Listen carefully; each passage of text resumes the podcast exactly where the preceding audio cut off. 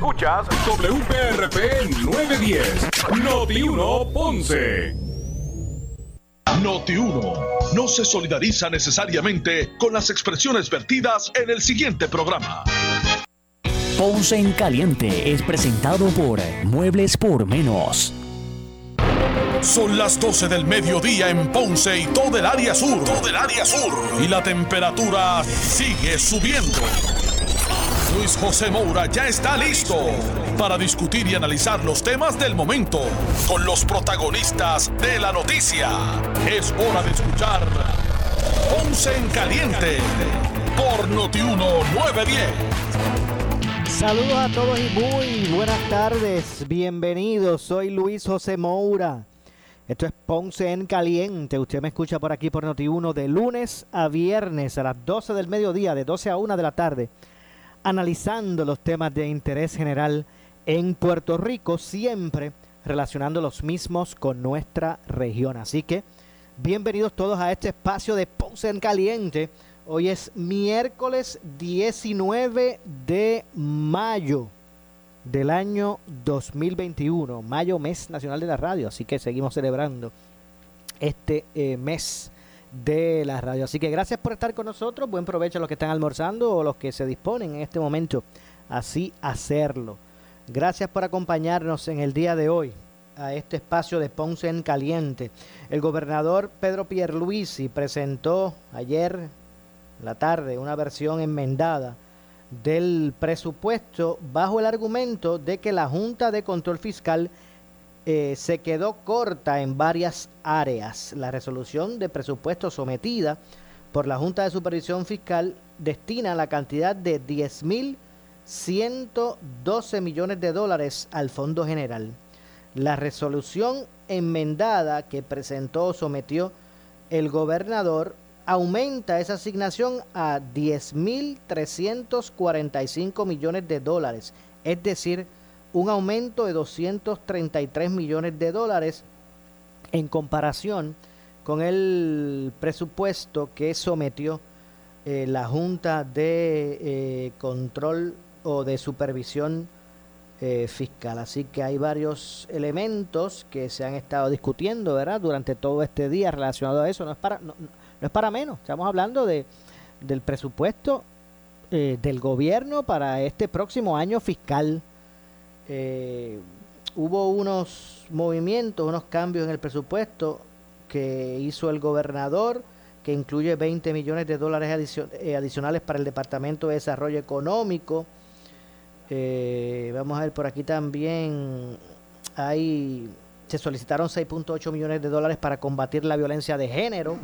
11.5 para comenzar un proyecto piloto de inversión en el servicio público, 1.200.000 para combatir el cambio climático, 2 eh, millones de dólares para programas de asistencia social contra la pobreza.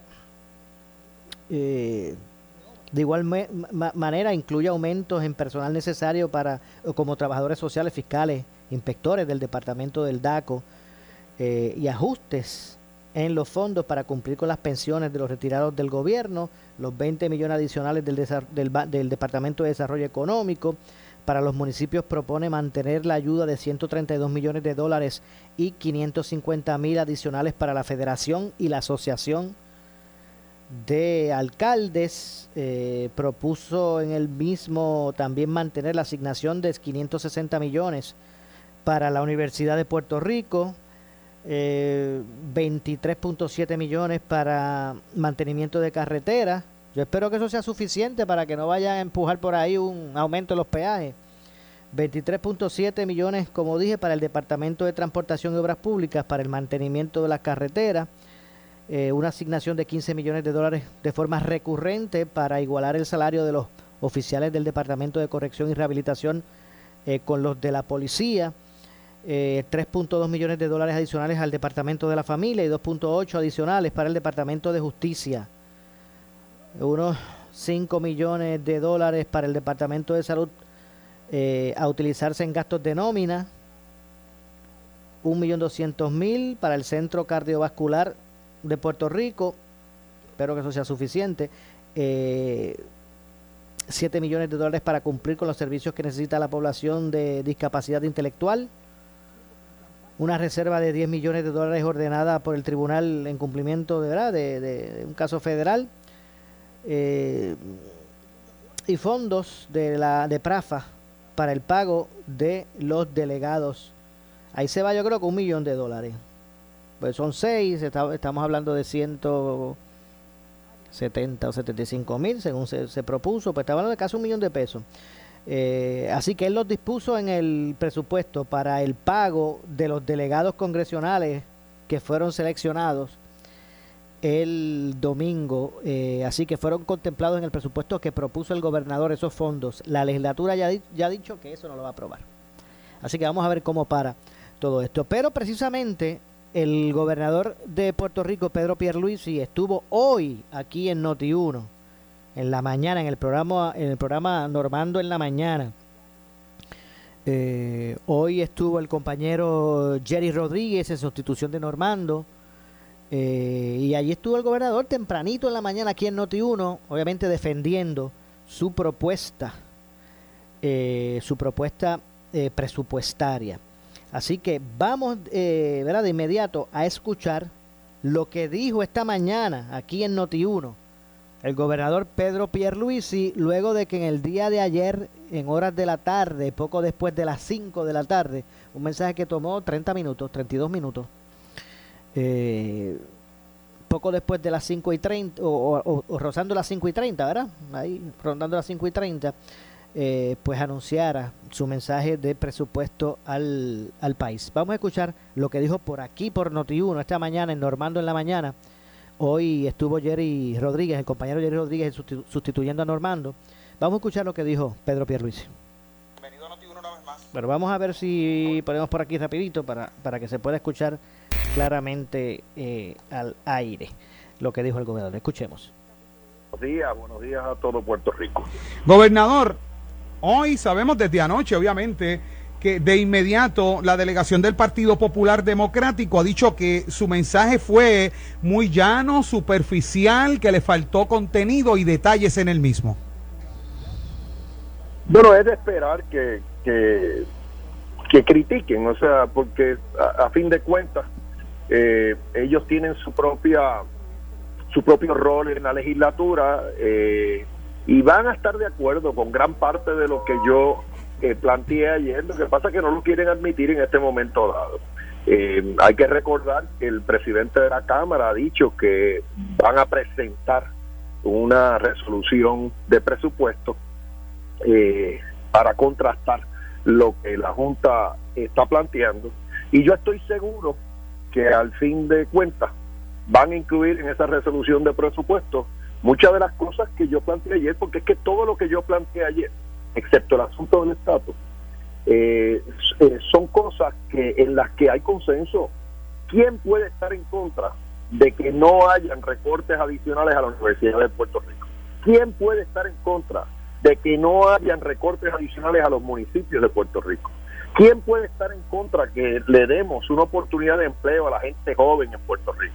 Y que le demos la oportunidad a, los, a las personas retiradas que están en buen estado de salud de trabajar a tiempo parcial en el gobierno de Puerto Rico. Por dar cuatro áreas que yo toqué ayer en ese mensaje.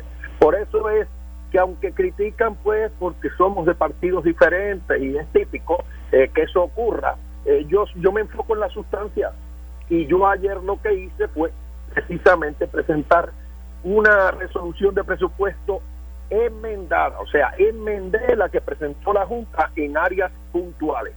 Y lo que le pido a, la, a todos los legisladores es que ahora pues hagan su trabajo, eh, presenten, aprueben una resolución de presupuesto eh, balanceada y, y, y, justa y razonable y veremos lo que la Junta eh, termina decidiendo. Yo voy a hacer frente común con, con la Asamblea Legislativa incluye lo que tiene que incluir en esa resolución de presupuesto. Gobernador, pero lo que usted le llama un presupuesto enmendado, ellos lo que están denunciando es que el lo que usted presenta es, usted prácticamente se amarró al presupuesto presentado por la Junta de Supervisión Fiscal y le añadió 233 millones.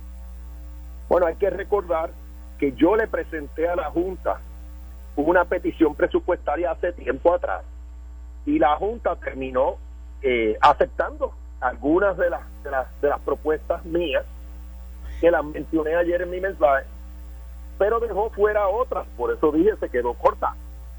Entonces, lo que yo he hecho, porque yo soy muy pragmático, para no perder el tiempo, como reconozco que la Junta tiene la última palabra en estos asuntos de presupuesto, pues hice las enmiendas a la resolución que presentó la Junta en las áreas que yo entiendo que son indispensables y en las que yo sé que todos los legisladores están de acuerdo. Eh, así que esa, esa fue mi función ayer. Eh, hay que tener presente que esto, eh, este Puerto Rico en el que estamos es diferente por tener esa, tener esa junta que nuevamente tiene la última palabra en la cuestión presupuestaria. Pero independientemente de lo que usted le vaya a presentar a la Junta o en negociación con Natalia Aresco, tal vez el pueblo se quedó esperando, por ejemplo, lo que usted va a adjudicar y que ellos han estado denunciando, me refiero a los oficiales del Departamento de Corrección y Rehabilitación, equipararle, ¿verdad?, ese salario con el de los policías, cómo se va a hacer, cuándo se va a hacer, cuándo eso entre en vigor, qué va a pasar, cómo se va a adjudicar, si va a ser escalonado, en cuánto tiempo. Esos detalles tal vez faltaron, gobernador.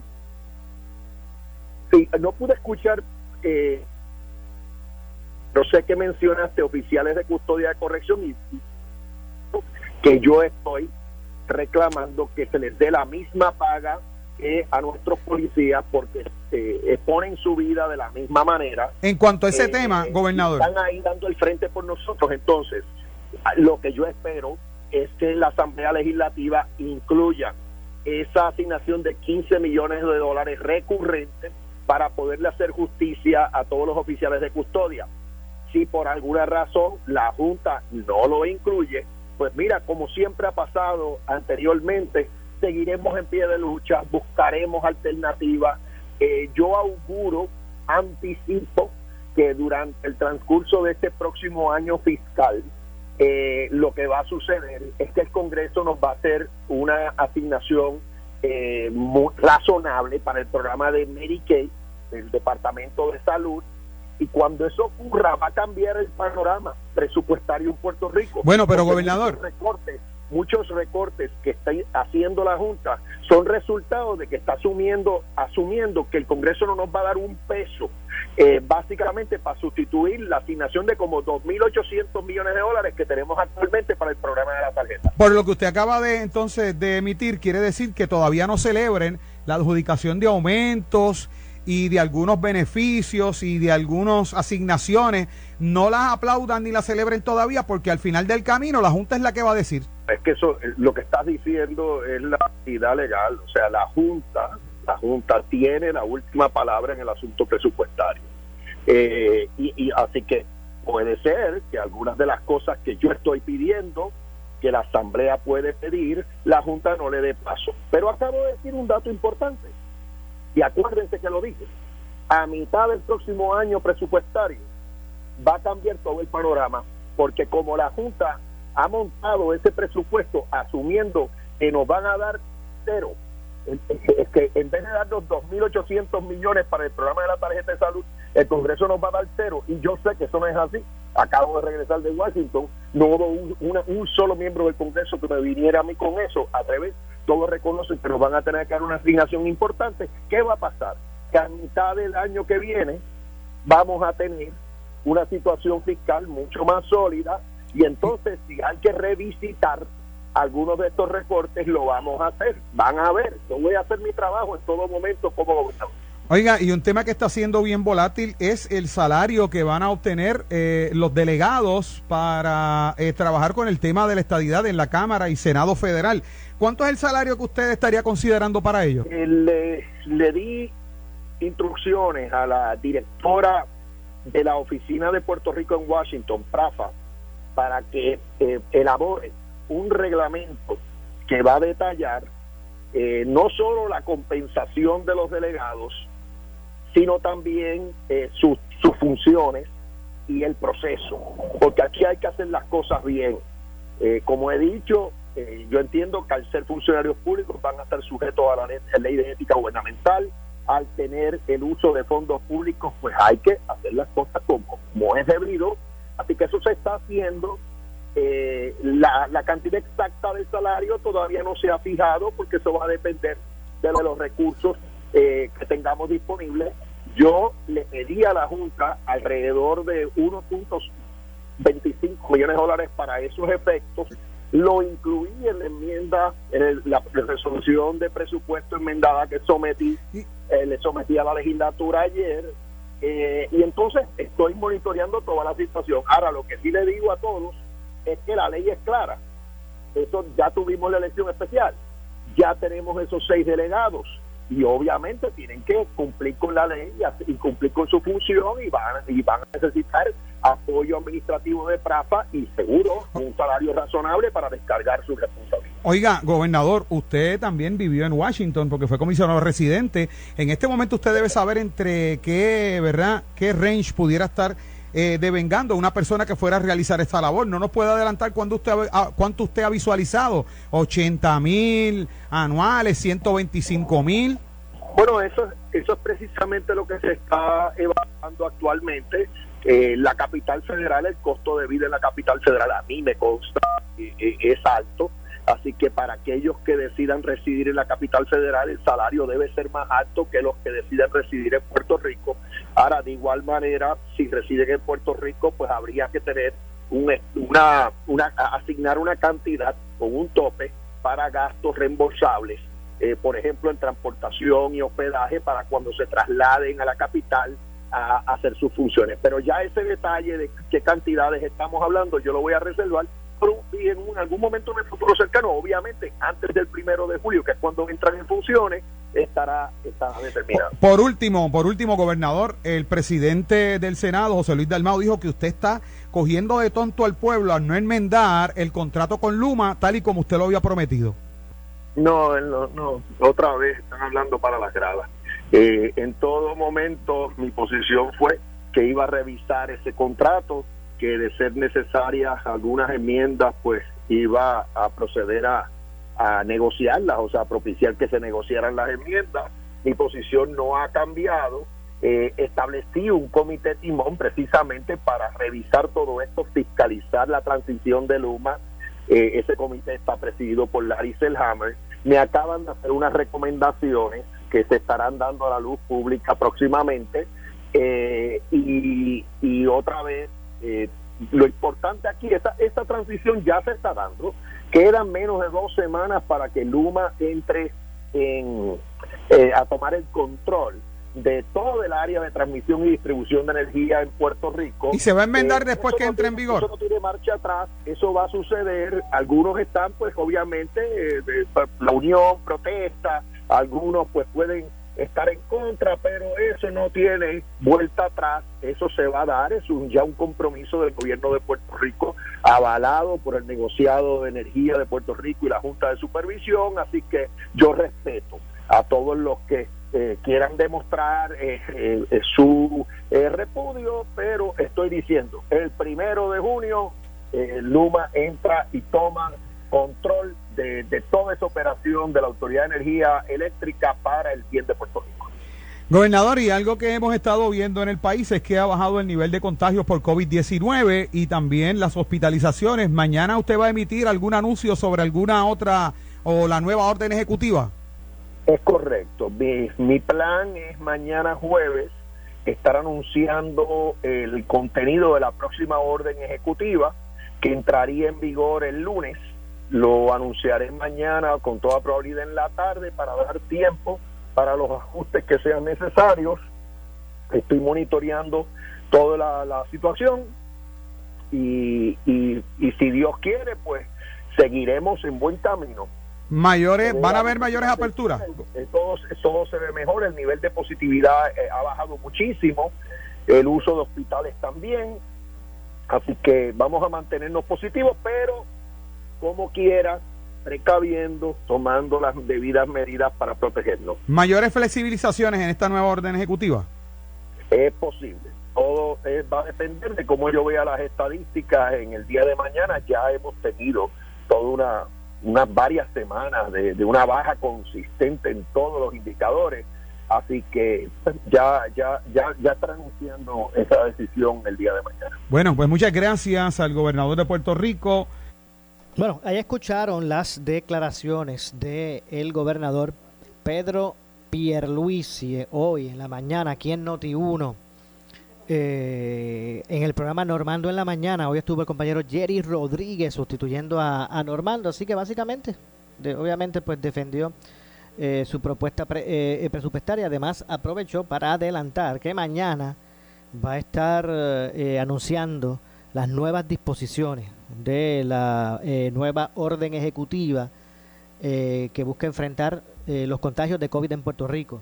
Y ya ustedes escucharon que todo apunta a que sea una orden ejecutiva algo más flexible de de la que está vigente en este momento. Así que ustedes lo escucharon por aquí, por eh, Noti1 esta mañana, en el programa de Normando en la mañana. Así que, como dije, el gobernador expresó, eh, eh, ¿verdad? o presentó, debo decir, un presupuesto 233 millones de dólares más de aumento que el presupuesto que propuso la Junta de Control Fiscal. 233 millones más tendrá el presupuesto que quiere Pierluisi versus el que quiere la Junta de Control Fiscal. La diferencia son 239, eh, digo 233 millones de, de, dólares. Y como le había señalado, puntos, ¿verdad?, eh, eh, que resaltan del mensaje en términos de los fondos que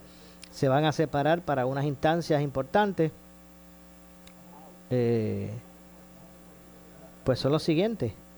11.5 millones de dólares para comenzar un proyecto piloto de inversión en el servicio público. 6.8 millones de dólares destinados para combatir, la violencia de género. Eso es para el año completo, el año fiscal. 11.5 millones de dólares para comenzar un proyecto piloto de inversión, como dije, en el servicio público. 1.200.000 de dólares para combatir el cambio climático. Dos millones más para programas de asistencia social eh, y contra la pobreza. 20 millones adicionales para el Departamento de Desarrollo Económico y Comercio. Decía hoy públicamente Manuel Sidre que, bueno, está muy bien, 20 millones más, eh, pero no, lo que esto es un aliciente a la pérdida de 40 millones que ha tenido el DEC en los pasados años fiscales para los municipios propone mantener la ayuda de 132 millones de dólares eh, que estarían distribuidos en los 78 municipios y 550 mil dólares, poquito más de medio millón de dólares para la asociación y para la Federación de Alcaldes. Propuso además mantener la asignación anual de 560 millones para la Universidad de Puerto Rico. Eh, 23.7 millones de dólares se van a asignar para el próximo año fiscal para que los use el DITOP, el Departamento de Transportación y Obras, Públicas, para el mantenimiento de carretera. Bueno, pero vamos a regresar más adelante con más. Eh, tengo que hacer una pausa. Esto es Ponce en Caliente. Pausamos y regresamos. En breve le echamos más leña al fuego en Ponce en Caliente por Notiuno 910. Radio es la red social que nunca te falla, mucho menos en una emergencia. Así quedó demostrado en el paso del huracán, en los terremotos. Somos parte de tu vida. Estamos contigo desde que te levantas. Somos tus compañeros día, noche y hasta en la madrugada.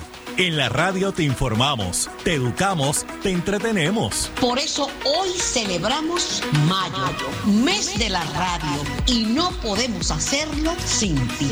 A todos ustedes que son parte nuestra y a todos los colegas de la radio, en especial a los de Uno Radio Group, ¡felicidades!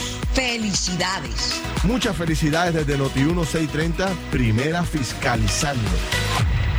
Ahora que la edad no es todo Ahora que tus hijos te buscan para pedirte consejos. Ahora que puedes lograr todo lo que te propones. ¿Por qué parar? Nutre tu fuerza y energía con Ensure, que te provee proteínas, antioxidantes, vitaminas y minerales claves para apoyar tu sistema inmune. Ahora que es el momento de disfrutar tu vitalidad, ¿Por qué parar? Tu vida, tu salud, tu Ensure. Disfruta de la vida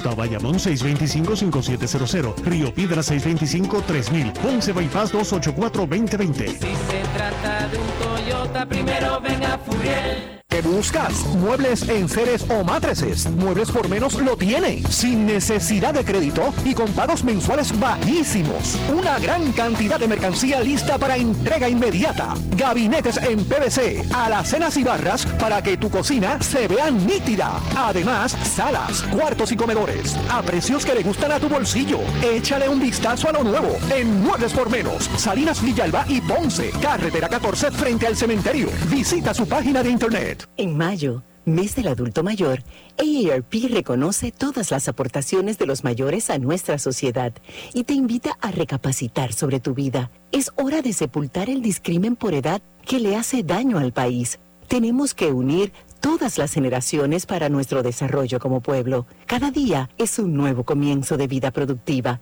no importa la edad. AARP te invita a explorar tu potencial porque los mayores somos la fuerza del futuro. Por su calidad de servicio. Así es el Laboratorio Clínico Profesional Emanuel, siempre brindándote un servicio de excelencia, con tecnología precisa y avanzada para un resultado confiable. Un laboratorio completo. Y los resultados los recibo rápido y hasta por email. Con servicio a industrias y también a domicilio. Haz de Laboratorio Clínico Profesional Emanuel tu laboratorio de confianza. Ese es el mío. Y el mío también. En Juana Díaz, llámenos al 260-5504 o al 580-0080. Patrono y personal de recursos humanos. Participa del seminario laboral que te trae la Cámara de Comercio del Sur, jueves 27 de mayo, de 1 a 4 de la tarde, con el licenciado Reinaldo Quintana La Torre. Conozca sobre jurisprudencia y legislación reciente, vacunación de empleados contra COVID-19, obligaciones patronales respecto al acoso laboral, entre otros. Reserva ahora por Eventbrite o llamando al 844-4400. 844-4400. Seminario presentado por la Cámara de Comercio del Sur de Puerto Rico. ¿Qué significa el sol sale para todos? Eh,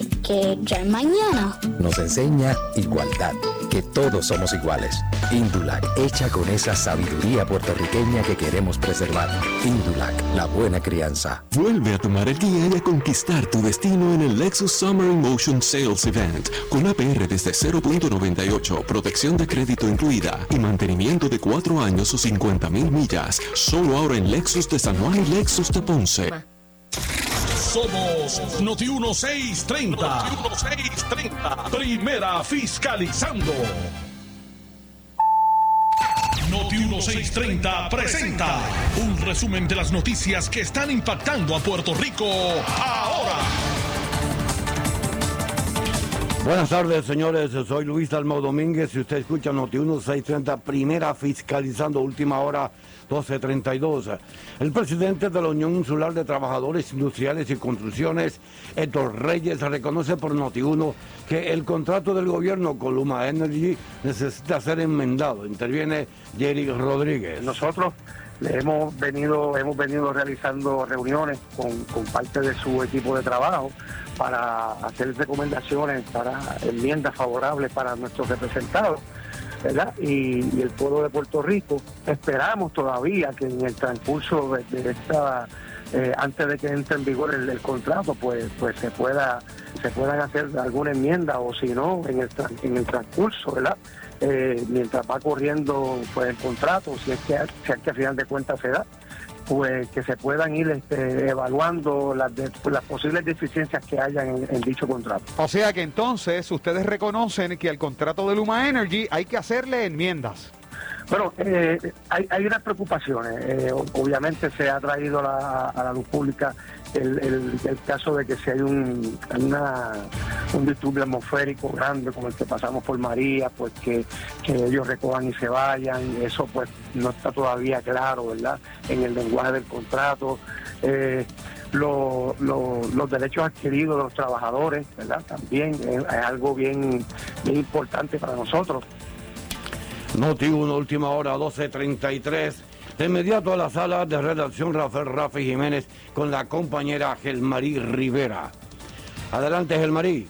Gracias a los compañeros, saludos a la audiencia y tengo en línea al alcalde de Aguadilla, Julio Roldán. Bienvenido a Noti 1. Saludos, saludos, gracias a Dios, gracias por la oportunidad de estar aquí con ustedes. Alcalde, en momentos en que continuamos en la pandemia de coronavirus, en momentos en que se está buscando la manera de poder sacar a flote la economía, ayer vimos que lamentablemente una de las compañías privadas va a cesar funciones aquí en Puerto Rico, dejando desplazadas a muchos empleados. Así que nos gustaría saber si estas personas van a recibir algún tipo de ayuda o cómo el municipio ¿verdad? puede aportar a estas circunstancias. Pues mira, sí, lamentablemente ayer a las 6 de la tarde recibí una llamada de Paul Harris, que es el CEO de la compañía Hewlett Packard Incorporado, donde me informa pues que a partir de noviembre van a estar despidiendo empleados hasta mayo del 2021, que es cuando se retira por completo, del 2022, perdón. Y obviamente es preocupante eh, recibir una noticia como esa, pero lo que más que me preocupa es que el gobierno central no se comunicó tan siquiera con este servidor como alcalde y como presidente del consorcio del noroeste para nosotros tener eh, poder tener iniciativas de cómo poder haber trabajado esta situación. Obviamente voy a solicitar hoy una reunión de emergencia con la Junta de Alcaldes del consorcio porque tenemos que diligenciar un plan, una estrategia para que estas personas, que son como 400 personas, se estarían quedando sin empleo y tenemos que ayudar a esta gente. En adición, usted preside la Junta del Consorcio del Noroeste, que agrupa a varios ayuntamientos, ¿verdad? De la zona oeste. Le pregunto, ¿va a tener algún tipo de reunión con lo que sería desarrollo económico y comercio? Pues mira, llevo esta mañana comunicándome con Manolo Sidre, no lo conseguí. Obviamente eh, hemos- no hemos tenido la oportunidad de dialogar, pero obvia- obviamente necesito hablar con él. Necesitamos saber cuál es el plan, el próximo paso a seguir con, con la Hewlett Packard.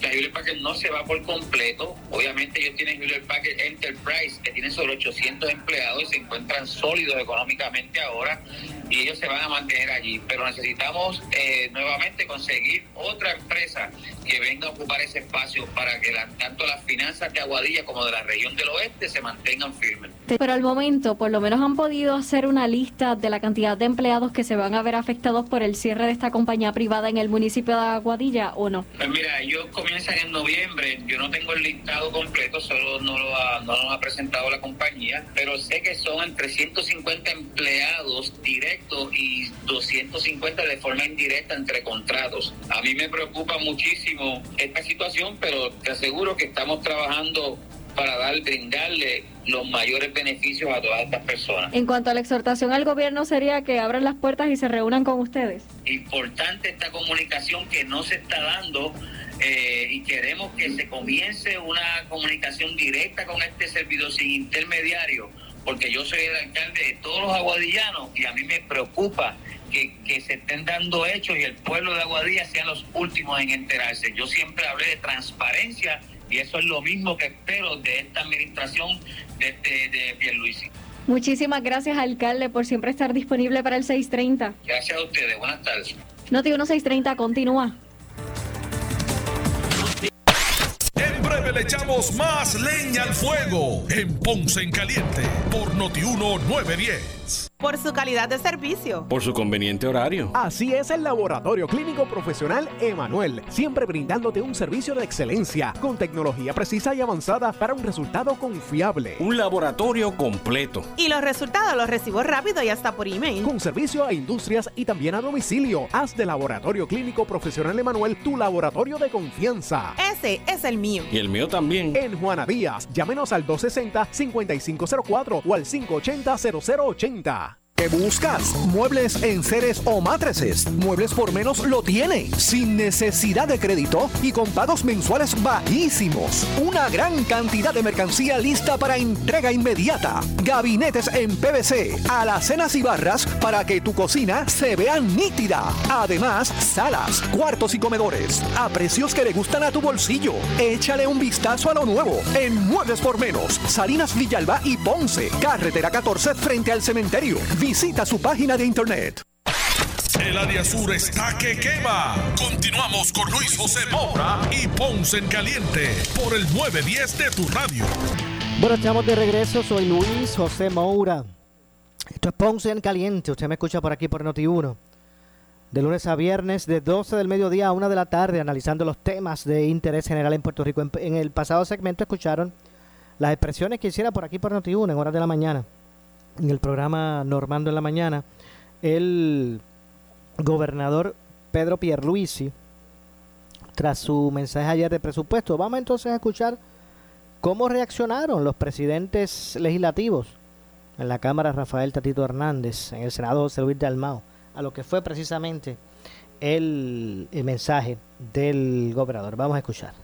transitoria por lo menos por dos años en lo que se hace en la los ajustes estructurales en el gobierno de Puerto Rico para poder genuinamente ajustar el presupuesto a la realidad fiscal del país. Así que desde el punto de vista puntual queremos reafirmarnos en nuestro compromiso de colaborar con las propuestas del gobernador y de la Junta de Control Fiscal, tanto del Senado como de la Cámara. Mañana tenemos vistas a las 10 de la mañana, si no me equivoco, compañero Juan Zaragoza, mañana a las 10. Mañana tenemos vistas a las 10 de la mañana en audiencias 1 de la Cámara de Representantes, unas vistas conjuntas entre Cámara y Senado, con el panel que representa el componente fiscal del gobierno de Puerto Rico, dirigido por secretario de Hacienda, director de AFAF y director de OEP, que van a presentar los detalles técnicos de lo que presentó el gobernador y van a estar listos para las preguntas nuestras de los supuestos cambios que van a hacer la Universidad de Puerto Rico a los municipios, que no dice en ningún momento la propuesta del gobernador de dónde provienen los dineros para ayudar a los municipios, para ayudar a la Universidad de Puerto Rico, para atender el bono de Navidad que no está incluido en el presupuesto ni del gobernador ni de la Junta. Hay que aclarar esto. El gobernador no habló en ningún momento hoy del bono de los trabajadores. Tampoco habló del dinero para poder costear los salarios y los beneficios de los empleados de la autoridad eléctrica que no sean contratados por la privatizadora Luma. También se tiene que considerar en el presupuesto, así que hay mucho trabajo que hacer. Mañana comenzamos los trabajos. En ningún momento el gobernador radicó una medida. Esto es importante, porque la decisión que tomó la Cámara y el Senado el día de ayer y los presidentes de las comisiones de Hacienda de ambos cuerpos de erradicar la legislación para adelantar los procesos, obviamente ya ha, tenido fruto porque podemos comenzar los procesos formales de analizar y darle paso a un proceso ordenado de análisis de presupuesto. Presidente del Senado. Muchas gracias compañeros y compañeras. Aquí hay tres asuntos importantes que destacar. El primero que la Cámara y el Senado, a través de sus presidentes de la Comisión de Hacienda, por primera vez en mucho tiempo se están reuniendo de forma conjunta para atender las propuestas de presupuesto y que por primera vez en muchos años podamos presentarle al país un presupuesto balanceado. El compañero presidente de la Cámara señala de lo que el gobernador no habló en su mensaje. Yo voy a señalarle dos puntos que sí habló. Habló de los cabilderos de la estadidad, que eso es prioridad. Y habló de la posibilidad de que dentro del presupuesto se utilicen los fondos de Medicaid. Fondos que ustedes recordarán que la administración de su partido en octubre del año pasado se dejaron perder mil millones de dólares. Mil millones. Así que no es descabellado que la Junta de Supervisión Fiscal piense que va a haber un recorte en Medicaid, como puntualizó la última página del mensaje del gobernador, porque si dejaron perder mil millones de dólares, con toda probabilidad no tenemos credibilidad para ir a Washington a defender esa partida de 2.800 millones de dólares.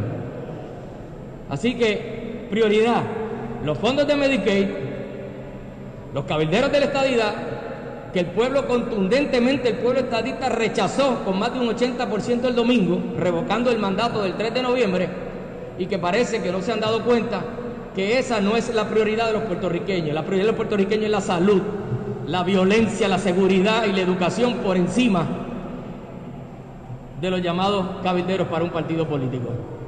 Así que el Senado y la Cámara en conjunto, y aquí tengo al compañero Juan Zaragoza, junto al compañero Jesús Santa, están elaborando un plan de trabajo con fechas ciertas y estratégicas para presentarle al país por primera vez un presupuesto balanceado. Y si vamos a atender la salud, la seguridad, la educación y la creación de empleo, puede contar con la Cámara y el Senado de Puerto Rico.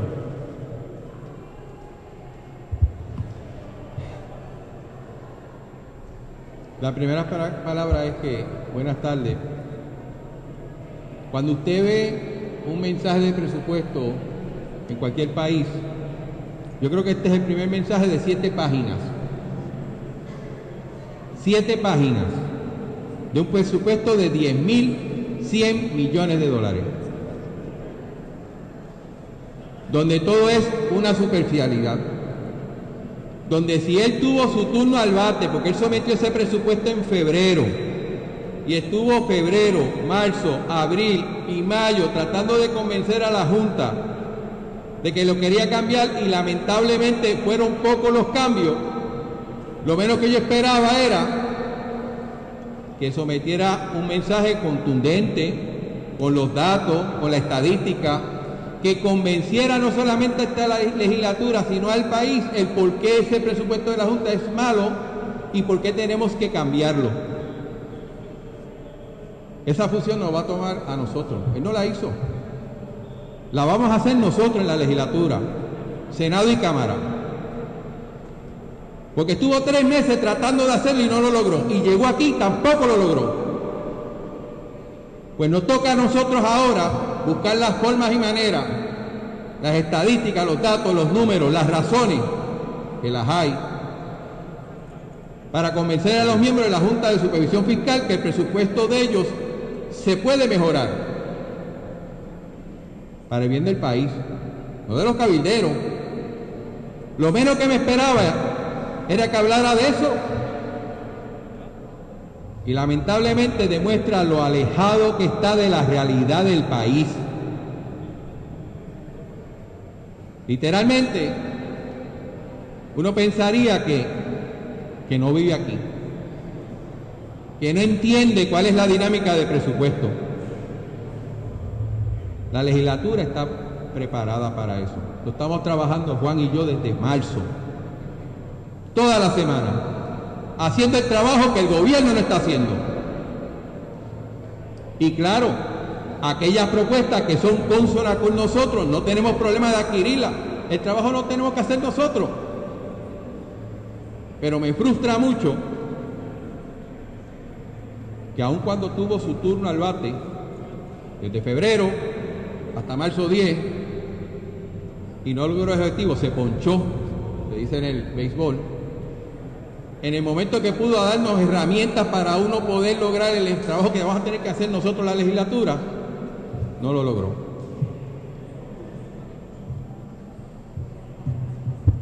Sí.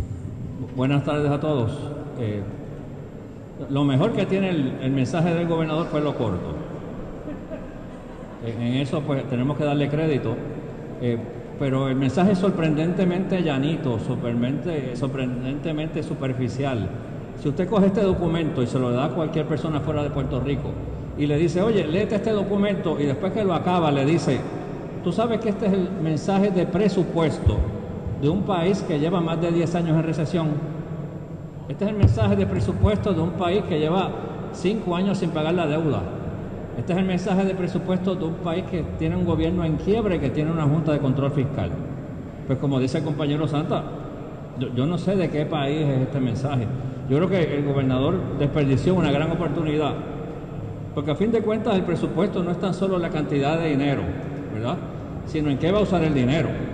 Eh, aquí hay una gran interrogante y está y la vemos en el presupuesto y la vemos en el plan de ajuste de deuda también y la vemos en las funciones de la Junta de Control Fiscal. ¿Cuándo alguien nos va a decir cuándo vamos a encender el motor económico de este país? Porque aquí nos enfocamos en salir de la quiebra. Realmente el problema, el reto aquí no es salir de la quiebra, sino en qué condiciones salimos de la quiebra. Porque el problema no es que el perro te muerda una vez, que te muerda dos veces. Entonces vemos este mensaje, habla muy correctamente de la Universidad de Puerto Rico, habla de los municipios, no nos dice cómo le va a buscar la vuelta al hecho de que esos recortes están en el plan, en el plan fiscal.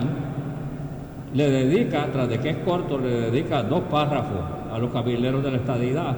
Realmente es decepcionante, porque aquí hay un presupuesto de 10.300 millones de pesos, sin contar los 20 o 30, 40 mil millones de pesos de fondos federales que hay aquí, y no hay ninguna señal que nos diga, mira, por aquí es que sopla el viento, este es nuestro plan para encarrilar la economía de Puerto Rico, porque estamos hablando de presupuesto, y poder salir de la Junta.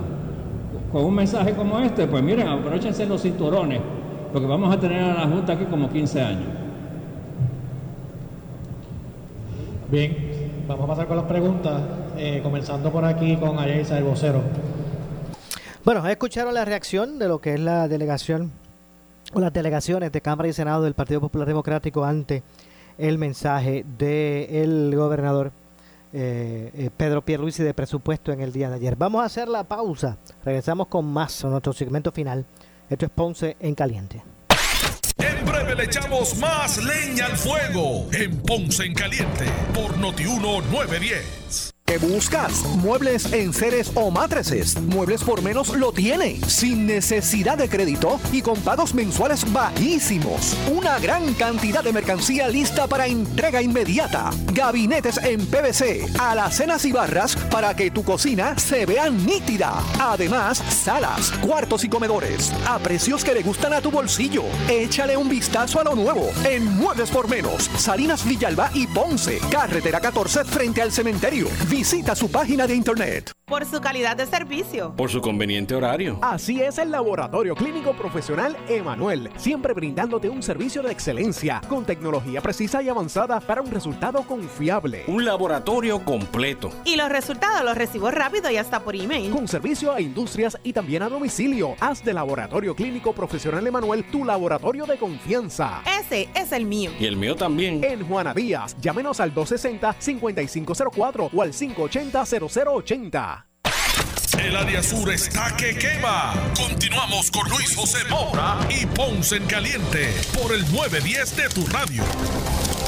Bueno, estamos de regreso. Soy Luis José Moura. Esto es Ponce en Caliente. Ya estamos en nuestro segmento eh, final, así que estamos de regreso con eh, más en este espacio de hoy.